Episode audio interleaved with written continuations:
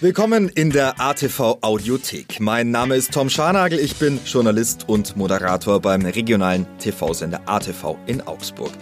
Wir präsentieren Ihnen in unserer Audiothek ausgewählte Interviews mit Persönlichkeiten aus der Region und Gespräche zu gesellschaftlich relevanten Themen. Alle Podcasts, die Sie hier zu hören bekommen, sind gleichzeitig auch TV-Sendungen, die Sie jederzeit kostenlos in unserer Online-Mediathek unter www.augsburg.tv abrufen können. Abonnieren Sie auch gerne die ATV Audiothek im Podcast-Player Ihres Vertrauens, so verpassen Sie keines unserer Interviews. Das nun folgende Gespräch hat mein Kollege Jan Kluckert mit Hartwin Maas geführt. Hartwin Maas ist Zukunftsforscher und beschäftigt sich in seinem Job mit allen wichtigen Lebensfeldern, die Einflüsse auf unsere künftige Welt haben. Wir erfahren, was genau für ihn Zukunft bedeutet und warum man mit dem Blick auf populäre Trends nicht präzise in seiner Forschung arbeiten kann. Es ist ein Gespräch, das natürlich auch um die Veränderungsprozesse, die die Corona-Krise ausgelöst hat, nicht herumkommt. Und Hartwin Maas erklärt auch, warum bereits jetzt in einigen Wirtschaftsbranchen wichtige und vor allem mutige Entscheidungen getroffen werden müssen, um in einigen Jahren die richtigen Antworten auf die dann drängenden Herausforderungen zu haben. Ausgestrahlt wurde dieses Interview erstmals im April 2021 und nun viel Vergnügen mit Jan Kluckert und seinem Gast, dem Zukunftsforscher Hartwin Maas in unserer Talksendung Zeit zu reden. Hallo, herzlich willkommen. Wir blicken heute mit Ihnen in die Zukunft. Wie werden wir in ein paar Jahrzehnten leben? Wie werden wir arbeiten? Wie wird die Digitalisierung das alles beeinflussen? Und auch Corona. Und dazu ist keine Wahrsagerin bei uns, sondern ein Zukunftsforscher, Hartwin Maas aus Augsburg. Herzlich willkommen. Hallo. Ihren Bruder kennen wir schon gut, Generationenforscher. Sie machen Zukunftsforschung, arbeiten da zusammen und das passt ja auch ganz gut zusammen thematisch. Aber was macht genau ein Zukunftsforscher?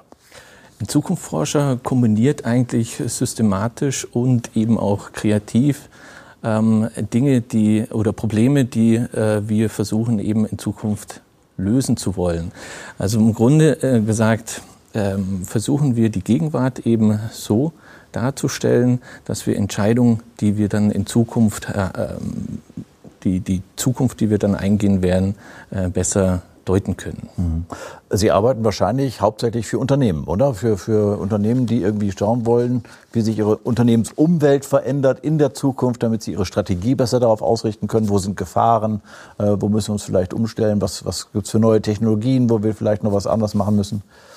Genau, richtig. Zum einen die Unternehmen. Äh, Sie haben es ja schon richtig erwähnt. Es geht da hauptsächlich um Strategieberatung, aber auch, wie baue ich mein Unternehmen für die Zukunft auf? Wer kann meine Nachfolge äh, eben übernehmen? Ähm, aber auch, was, was, äh, welche Produkte sind eben zukunftsträchtig? Auf der anderen Seite haben wir aber auch öffentliche Einrichtungen, die danach fragen. Also man, man denkt zunächst erst, dass immer Konzerne eher in die Zukunft schauen, aber das sind mittlerweile auch KMUs. Startups haben wir auch, wo es heißt, wann was passiert, wenn mein Startup zum Unternehmen wird, wie muss ich mich da ausrichten.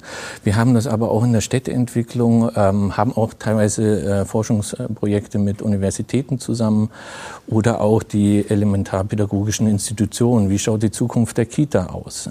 Das, das sind alles Projekte, in denen wir beteiligt sind aber auch was die Öffentlichkeit interessiert. Wie kriege ich nach Corona wieder die Stadien voll? Äh, wie, wie kann ich äh, junge äh, Menschen zum Beispiel fürs Fußball begeistern? Wie, wie schaffe ich das? Welche Instrumente kann ich da anwenden? Was gibt es da in der Zukunft, das auch die jüngeren Menschen begeistert? Das war jetzt schon mal so ein Rundumschlag, was Zukunftsforschung alles macht. Äh, da sind ja sehr, sehr viele Teilbereiche. Man muss in allen möglichen Sparten sich dann ja auch irgendwo auskennen. Ähm, methodisch ist das so eine Art Trendforschung, dass man sieht, ah, da beginnt ein Trend, wie setzt der sich jetzt fort? Also in der Zukunftsforschung, ähm, Trend schaut er nur in, in eine Richtung und das Feld wird dann etwas größer. Bei der Zukunftsforschung äh, schauen, sprechen wir auch von mehreren Zukünften, also nicht nur von einer Zukunft. Wenn wir die verfolgen würden, dann würden wir auch eher in die Fehlprognose kommen, sondern man spricht tatsächlich von mehreren Zukünften, die man eben ausarbeitet. Man hat das, die gewünschten Zukünfte, die wahrscheinlichen Zukünfte, die plausiblen Zukünfte und auch die möglichen Zukünfte. Und äh, es gilt dann nicht nur diese Zukünfte zu berechnen, sondern auch äh, die, die Szenarien äh, zu bilden, die Zukunft auch zu bauen und darzustellen und auch äh, die Abhängigkeiten zwischen den Zukünften darzustellen. Mhm. Also sprich Szenarien äh, verschiedene Entwicklungen, gleichzeitige Entwicklungen, die sich entweder so entwickeln in dieser Kombination A oder in der Kombination B und die können auch recht unterschiedlich sein. Das heißt, im einen ist die eine das eine entscheidende Kriterium viel stärker ausgeprägt als im anderen und bei dem anderen ist es genau andersrum. Äh, richtig. Also da äh, muss man eben schauen, was sind die Schlüsselfaktoren, also was, was sind die wirklichen Fragen für die Zukunft. Also vielleicht ein konkretes Beispiel, wo man dann mal das ein bisschen praktischer äh, erklären kann? Zum Beispiel die Mobilität. Äh, wenn wir die hernehmen. Ähm, da interessiert uns ja auch, ähm, das hängt ja auch sehr stark darauf, wann brauchen wir die Mobilität? Wir brauchen die, um zum Beispiel in die Arbeit zu kommen. Mhm. Jetzt wird sich die Arbeit in Zukunft äh, wahrscheinlich auch ändern. Wir haben sehr viel im Homeoffice, es wird Hybridlösungen geben. Das heißt, ich muss nicht unbedingt in die Arbeit, ich kann von zu Hause auch sein. Brauche ich dann wirklich noch ein Fahrzeug selbst? Also das Statussymbol Auto hat sich ja auch geändert. Wie wird es dann eben in Zukunft sein? 95 Prozent steht ja das Auto Auto sowieso auf dem Parkplatz. Wie kann ich das dann eben gestalten?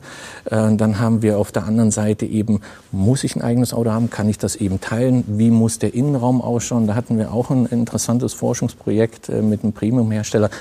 Kann ich den äh, Innenraum auch individualisieren des Fahrzeuges? Also das sind eben Beispiele und ähm, die hängen natürlich immer zusammen. Also man darf nicht nur seine Branche ähm, in, in Scheuklappen anschauen, sondern man muss da ein ziemlich breites Feld haben seine Branche natürlich mitdenken, aber auch, wie entwickelt sich jetzt zum Beispiel bei der Mobilität auch die Arbeit weiter? Wie äh, kommen Kinder in den Kindergarten zum Beispiel? Wie komme ich in die Freizeit? Wie äh, gehe ich in den Urlaub äh, und so weiter und so fort? Und das muss ich eben alles mitdenken. Dann haben wir auch sehr viel äh, mit der Kommunikation. Das heißt, das betrifft auch wieder die Mobilität. Und natürlich der Kostenfaktor, der muss auch berücksichtigt werden. Kann ich mir das überhaupt leisten? Brauche ich überhaupt noch ein eigenes Fahrzeug? Die Bequemlichkeit, also die Befindlichkeiten der Menschen, das, das sind alles Faktoren, die eben damit berücksichtigt werden. Und Sie sehen schon, je breiter, desto besser, aber es wird dann auch wesentlich komplexer. Mhm. In Ihrer Forschung, wenn wir das Thema Mobilität ja schon haben, äh, was ist denn die für Sie wahrscheinliche Zukunft in, der Sache, in Sachen Mobilität in 20 Jahren, sagen wir mal? Also das ähm, in, in Sachen Mobilität. Da, da haben wir das äh, Thema, dass wie wird der Innenraum hauptsächlich ausschauen. Das heißt, wir haben auch das autonome Fahren, das wird zunehmend mehr, das wird ausgetüftelter, das wird besser werden. Wir haben auch eine viel bessere Vernetzung dann dahingehend. Und da sehen wir dann auch, okay, es ist nicht mehr das, ein, ein, das Fahren an sich im Fokus, sondern was kann ich neben dem Fahren machen. Wie zum also Beispiel. das Auto fährt selber, ich bin genau. Passagier im eigenen Auto. Richtig. Ich habe mit dem Fahren gar nichts mehr zu tun, das macht das Ding komplett selber. Ich setze mir irgendwie an den Tisch und kann da was essen oder kann was lesen oder genau richtig irgendwas anderes machen. Oder arbeiten zum Beispiel. Ja. Ich kann dann die Zeit wesentlich besser nutzen. Und das haben wir jetzt gerade gesehen während Corona. Ähm, vieles wurde ins Web verlegt, Webinare oder Konferenzen mal gesehen, ja, ich muss gar nicht mehr dorthin fahren, ich kann die Zeit wesentlich besser nutzen. Ja, und das, das wird dann auch, jetzt haben wir praktisch die Kugel ins Rollen gebracht äh, bei vielen und das wird sich jetzt auch auf die Mobilität ähm, auslegen. Ist jetzt aber schwer zu glauben, dass ich, also sagen wir mal, in 20 Jahren, dass man in so einem selbstfahrenden Auto sitzt, das muss man sich auch leisten können. Dann ist ja nicht klar, gewissen Verbrenner geben und Elektro. Ist das denn überhaupt so weit? Bis 2030 gibt es hier 35, glaube ich, sowieso noch. Ähm, also schwer vorzustellen. Auch die, diese Kombination von autonomem Fahren und äh, dem äh, Audi A6 auf der linken Spur. Das ist diese Kombination auf der Autobahn. Also das ist ein entscheidender Punkt, den Sie ansprechen. Ähm, es ist schwer vorstellbar. Und das ist ja genau der Punkt auch in der Zukunftsforschung. Wir müssen die, die da durchbrechen. Auch, äh, dass wir unsere Vorstellungskraft auch ein bisschen ausweiten, dass wir mal out of the box denken, dass wir da auch kreativer äh, sehen und, und da auch wieder Zukunftsszenarien kreieren zu können. Wenn wir da immer nur den Tunnelblick haben, dann, dann äh, tun wir uns da schwer, äh, eben in der Zukunftsforschung, sondern wirklich, es geht da sehr viel um Kreativität. Das muss ich auch erstmal schaffen, den Rahmen äh, da auch dementsprechend zu denken je mehr ich da offen bin und je mehr ich dann auch ähm, in anderen Branchen Bescheid weiß, desto besser ist es da eben. gibt ja auch Entwicklungen, die gezeigt haben, wie schnell sowas gehen kann. Nehmen wir allein das Internet, das setzt sich eh nicht durch. Oder Nokia zum Beispiel, die damals entschieden haben, nein, wir machen diesen Smartphone-Quatsch nicht mit. Äh, die waren das Größte, waren Marktführer im Mo äh, Mobilfunkmarkt und sind jetzt weg vom Fenster. Äh, und Smartphones sind äh, das A und O. Also das hätte auch niemand gedacht, dass das so schnell geht. Ja, und das, das nimmt eben zu. Also das sehen wir schon in sämtlichen Entwicklungen. Exponentialfunktion äh, ist, ist das Stichwort, dass, dass es rasant zunimmt und dass manche gar nicht mehr hinterherkommen. Ja, das ist also doch immer so ein First Mover, der jetzt irgendwie ein, ein Produkt auf den Markt bringt, wie Apple damals dieses Smartphone, der sagt, so, das kostet aber auch nur so viel, das, das könnt ihr euch alle leisten und jetzt gehen wir in die Massenproduktion. Ansonsten ist es doch, wird es doch immer schwieriger, oder? Also die Vorleistung machen jetzt andere, aber... Das, das ist richtig, aber das heißt auch nicht, dass der First Mover dann überleben wird. Ne? Aus dem lernen dann die, die das dann adaptieren. Ähm, aber das ist natürlich, einer muss immer äh, vorantreiben. Mhm. Ähm Gehen wir mal zum, also jetzt schauen wir ein bisschen mal in die Zukunft, wenn Sie schon, wir schon da haben, ein bisschen Blick in die Glaskugel. Wie werden wir in, in Zukunft leben und arbeiten? Also es gibt ja immer diese Generationenforschung, das macht ja Ihr Bruder, wo man dann sagt, ja, also es wird jetzt bei den Jüngeren, die jetzt Millennials und die danach kommen, äh, das sind alles so Leute, die stark auf Work-Life-Balance achten, die eigentlich äh, nicht so viel arbeiten wollen, die eigentlich mehr leben wollen. Äh, ist das so ein, so ein Trend, der sich abzeichnet, dass sich die Arbeit dann auch in die Richtung entwickelt, dass es angenehmer wird? Ja, und das wird sich auch fortsetzen. Also da haben wir schon einige Unternehmen, der da auch Daten sammeln eben. Es geht eher um das Wohlbefinden, das ist mehr im Zentrum, auch die Bequemlichkeit an sich. Es geht ganz stark in, in Richtung äh, Gesundheit, wo auch Microsoft und Apple äh, schon sehr stark ähm, forcieren, da die Daten eben aufzubereiten. Also dass wir haben da aber auch in gewissen Branchen und Berufssparten Probleme, wenn es dann heißt, okay, die Teilzeit ist das neue Vollzeit, mir ist die, die Freizeit wichtiger. Äh, das, das wissen wir schon, dass das bei den jungen Leuten so ist. Ähm, und da haben wir zum Beispiel jetzt auch eine Studie mit der Uni Tübingen. Ähm, wie sieht es aus mit äh, Medizinstudenten? Wie wird das äh, in Zukunft sein? Will der Arzt denn noch 60, 80 Stunden arbeiten? Ne? Die Jüngeren wollen das ja nicht mehr. Wie können wir das dementsprechend dann aufbauen? Mhm. Also das sind ähm, Konzepte, mit denen wir uns jetzt schon Gedanken machen müssen, wo wir jetzt schon Entscheidungen treffen müssen äh, für die Zukunft. Und da kommen wir jetzt mal zu den globalen Märkten und der, dem Wettbewerbsnachteil, den Deutschland ja dadurch hätte. Wenn jetzt äh, die Arbeitskraft noch teurer wird, dann sind wir ja gar nicht mehr wettbewerbsfähig mit irgendwelchen anderen Ländern. Äh, wird das dann auch irgendwie mit einbezogen oder wie sich das dann verändert? Wird, wird also dann die Wirtschaft in den Keller gehen? Nein, das denke ich nicht. Also wir haben momentan den demografischen Wandel, das wissen wir schon lange, dass wir da Probleme kommen. Jetzt kommt dann noch der Fachkräfte- und Führungskräftemangel hinzu. Wir haben aber momentan, ähm, das fing schon kurz vor Corona an, ähm, das wurde dann während Corona, während der Pandemie noch verstärkt, eben eine Deglobalisierung. Das heißt, ich möchte wieder das äh, Reshoring, das Gegenteil zum Offshoring. Das heißt, ich will eher wieder zu Hause produzieren, nah an meinem, meinem Firmensitz, ähm, aber da wird es dann eher in die Richtung Automatisierung gehen. Ja, und weil wir haben da auch gar keine Wahl, weil wir die Fachkräfte eben nicht haben, müssen wir eben da auch Prozesse umdenken und die werden dann eben automatisiert werden. Und da kommen wir viel mehr in die Digitalisierung. Also da, wir haben gar keine Wahl, wir müssen da viel äh, intensiver dran arbeiten. Spannendes Thema, bei dem ich jetzt gleich bleiben möchte. Ich, Jack Ma hat mal gesagt, äh, was wir jetzt in der Schule lernen, ist völliger Quatsch. Äh, weil es gibt eben diesen Automatisierungsgrad von bestimmten Tätigkeiten und von bestimmten Berufen. Äh, und alles das, was man in der Schule lernt, können alles Maschinen übernehmen. Das Einzige, was Maschinen nicht übernehmen können, sind eigentlich künstlerische Fähigkeiten, kreative Fähigkeiten. Und das müssen Menschen in Zukunft leisten, sagt Jack Ma. Würden Sie das unterschreiben?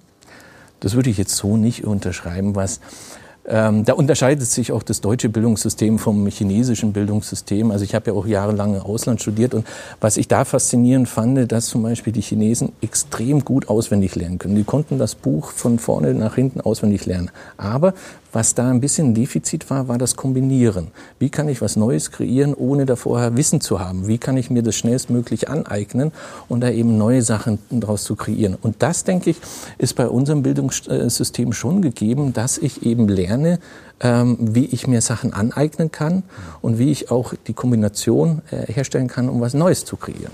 Aber wie stark wird denn dieser Automatisierungs, also die, die Automatisierung sein? Wie viele Berufe fallen weg oder welche Berufe fallen weg hauptsächlich? Also es sind Berufe, die, die wiederkehrende Prozesse haben, ähm, die auch ein Software-System übernehmen kann. Also wir sprechen da von, von Robotic Process Automation. Das heißt, was kann übernommen werden, was ähm, äh, jetzt nicht unbedingt die Kombinatorik braucht, äh, sondern wirklich von, von A nach B immer den gleichen Prozess darstellt. Das, das wird übernommen werden. Ähm, das wird ja auch höchste Zeit, letztendlich, wenn wir sehen, okay, wir haben woanders Defizite und da sollten wir uns eher darauf konzentrieren. Hm. Aber äh, was machen die ganzen Menschen, die dann keine Arbeit mehr finden, weil diese Aufgabe ein, es gibt ja sogar Häuser, die mittlerweile von Robotern gebaut werden mit 3D-Drucktechnik, das heißt dann ist ein Maurer, Polier, das ist alles schon mal weg. Was macht man mit den ganzen Menschen? Brauchen die dann eine neue Qualifikation? Kann man die überhaupt dann qualifizieren für irgendwie andere Berufe? Das ist eine gute Frage. Also es wird sich, äh, es wird einen Shift geben. Manche machen den Beruf ja, weil sie Spaß dran haben. Das heißt, sie, sie wollen auch nicht äh, mit, mit Software zu tun haben. Es wird immer äh, gesagt, Digitalisierung wird keine Jobs äh, vernichten. Aber letztendlich, wenn ich den Prozess des, des jungen Menschen dann eben digitalisiere und sage, okay, du könntest jetzt den Digitalisierungsprozess begleiten und steuern, ist ja immer wieder die Frage, will der das denn überhaupt? Ne? Hat, der, der hat sich ja den Beruf teilweise auch ausgesucht, weil er eben das nicht haben möchte. Und das, da muss eben eine Umschulung auch passieren. Also da müssen wir eben die Stufe höher geben. Und da wird es tatsächlich, äh, wird die Schere auch auseinandergehen. Wir bleiben auch gleich noch beim Thema Digitalisierung, weil das ein ganz großes Thema in der Zukunft sein wird. Wir haben ja jetzt schon äh, so Assistenzsysteme wie Siri, Mr. Bixby oder wie der heißt und Google, Hallo Google und so weiter, so Alexa. Die können ja alle schon verschiedenste Sachen machen. Wie, wie wird sich das weiterentwickeln? Da haben Sie eine ganz spannende Zukunftsaussichten für uns, äh, die wir gleich hören nach einer ganz kurzen Pause.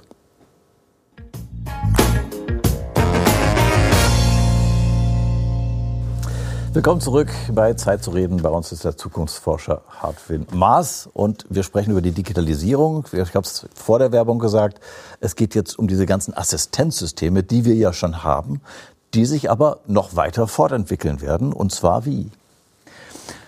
Man muss sich, äh, wenn wir den, den Ist-Zustand äh, gerade mal anschauen, also hat sich ja mittlerweile die ganzen Computersysteme ähm, oder auch die Apps mit Internet etc. Ein ist, ist ein riesiges Ökosystem, das eben Kundenpräferenzen aggregiert. Also das heißt, ich bin eine App und die App sammelt eben Daten von mir. Die App ähm, weiß auch, was eine Shopping-App zum Beispiel, was ich äh, für einen Stil habe und gibt mir eben die Empfehlungen dazu. Wir haben auch diverse Social äh, Media oder auch auch Videoplattformen oder Gaming-Plattformen. Ähm, und die Apps versuchen immer, dass ich in der App bleibe. Das heißt, durch Autoplay, dass schon das nächste Video angezeigt wird in dem eigentlichen Video oder das Infinity Scrolling, dass ich immer, es könnte ja immer was Besseres kommen. Also das motiviert mich auch. Das gibt mir auch teilweise Feedback mit der Like-Kultur.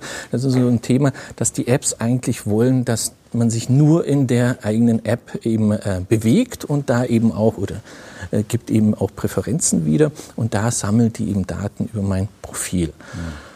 Das ist sehr effektiv mittlerweile, aber letztendlich ist es so, ähm, es ist nicht erfüllend für den Einzelnen. Ne? Die App ist dann irgendwann begrenzt. Es gibt mir zwar äh, gute, gute Ratschläge, es gibt mir ähm, meiner Shopping-App eben, wie ich mich kleiden soll oder auch äh, Siri oder die sagen, wann ich äh, aufstehen soll und hat das ähm, eigentlich weiß so mein Lebensalltag, ähm, weiß darüber sehr gut Bescheid und, und formt das so auch mein Leben. Nimmt auch sehr viele Entscheidungen ab. Das ist auch ein Trend, äh, den wir sehr stark äh, sehen, dass über 95 Prozent im external attribuiert sind. Das heißt, die Entscheidungen basieren auf einer App zum Beispiel. Ich entscheide mich heute so anzuziehen, ich entscheide mich das zu essen, ich entscheide mich dorthin zu gehen, die Freunde zu treffen, allein auf, auf einer App oder eben auf, auf Bewertungsportale. Und da sehen wir eben auch in, in der Forschung, dass es da ähm, zunehmend darum geht, ähm, dass die digitale Welt auch die analoge Welt einnimmt. Zum Beispiel, wie kann ich das kombinieren, dass die Leute eben ins Fußballstadion gehen? Wie kann ich dann auch das wieder in die digitale Welt integrieren? Aber lassen Sie mich noch mal kurz bei diesen Assistenzsystemen, bei Siri, Hey Google, Bixby und so ja. weiter bleiben. Äh, wir machen ja schon sehr viel über Sprachsteuerung. Das heißt, in manchen Wohnungen kann man ja alles mit Alexa steuern. Da geht's Licht an und aus, äh, die Musik geht leise wieder hoch, äh, das geht dann an und das und so weiter. Man kann schon sehr viel machen mit diesem ähm, Smart Home Home. Äh, wie wird sich das weiterentwickeln? Also das ist ja, wird es dann im Auto so sein, ich setze mir ins Auto und sage, äh, fahr bitte da und dahin oder sowas? Oder äh, wie, wie viel kann dann so ein, ist, ist ja ein Roboter äh, schon über Unternehmen? Und wie, wie normal wird es sein in Zukunft? Also im Endeffekt muss man das dem Auto nicht mehr mitteilen, das weiß dann schon Bescheid. Das weiß auch über die Stimmungslage äh, Bescheid und kann dann dementsprechend auch das Licht dimmen oder dergleichen. Und die das, passende Musik. Äh, die passende Musik, genau, eben die Atmosphäre schaffen, je nachdem, wie, wie die Stimmung eben ist. Also das, das haben wir schon. Da sind die auch mittlerweile recht intelligent. Aber was in Zukunft auch äh, anders sein wird, das heißt, wie schaffe ich das aus der digitalen Welt wieder in die analoge zu gehen. Das heißt, Abstand davon zu gewinnen. Das heißt, wenn ich jetzt eben mit den Systemen in der digitalen Welt eben, verschw das verschwimmt alles, aber keine App sagt, das war jetzt genug, leg das Handy mal beiseite, äh, mach mich aus, äh, wenn das Alexa sagt, und geh mal eine Runde spazieren. Aber es gibt ja zu jeder Welle auch immer so eine Gegenwelle. Also es gibt immer dieses, äh, da ist, wird es gehypt und danach kommt dann so die Gegenbewegung. Wird es das auch geben, dass man dann irgendwann mal sagt, mir wird das jetzt alles zu viel, ich hab, will kein Facebook, kein, kein Instagram, kein TikTok, kein was auch immer, ich möchte das nicht mehr, ich schalte das jetzt ab und gehe wieder mehr in die Natur? Also da haben wir tatsächlich einen, einen Trend, das ist äh, die, äh, die, die, digitale Detox-Zone eben zu schaffen, den, den Raum wirklich, ich will völlig analog sein für einen kurzen Zeitpunkt, also jetzt nicht, nicht für immer, aber das sollte dann auch App-gesteuert sein. Dass die es gibt App jetzt haufenweise Kinder, die mit dem iPad aufwachen, äh, aufwachsen die gar nichts anderes gekannt haben in ihrer Kindheit, außer Kind ist ruhig, äh, ist, ist laut, äh, gib ihm das iPad und dann ist spielt das halt so damit. Die wachsen damit auf. Das ist für die ganz normal.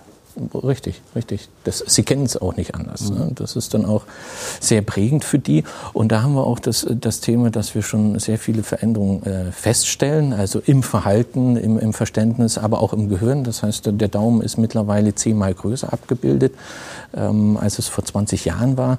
Also da gibt es schon äh, sehr starke Veränderungen. Und jetzt ist es eben in der Zukunft, also es gibt schon äh, Szenarien, äh, auch in der App-Entwicklung, wo es heißt, okay, die App wird genutzt, um das Analoge mehr zu nutzen. Ja, das ist jetzt eigentlich kontraindiziert, aber das wird die, eben die Gegenbewegung sein.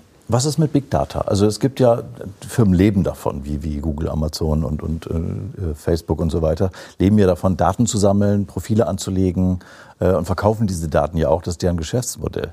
Äh, und es gibt ja schon so eine Gegenbewegung, na, ich möchte meine Daten äh, jetzt nicht alle preisgeben. Jetzt kann man ja irgendwie diese Cookies anklicken, da kann man dann äh, sagen, was man nicht möchte. Das machen auch ganz viele und äh, entscheiden sich dafür, dann keine äh, Cookies setzen zu lassen. Ist das schon so ein Trend dahin, dass die Leute sagen, nein, ich möchte meine Daten nicht mehr alle preisgeben? Ja.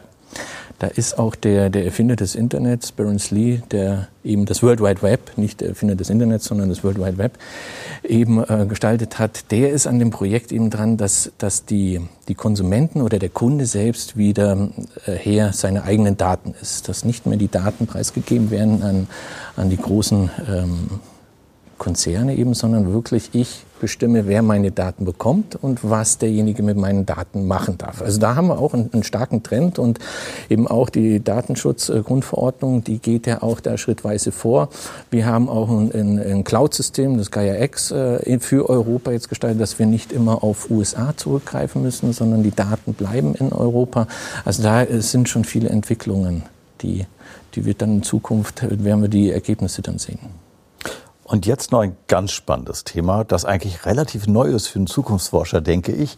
Corona. Corona war eine, ein, eine unglaubliche disruptive Veränderung in der gesamten Welt, in allem. Es wurde alles abgeschnitten, abgebrochen, Lockdown, es passiert nichts mehr.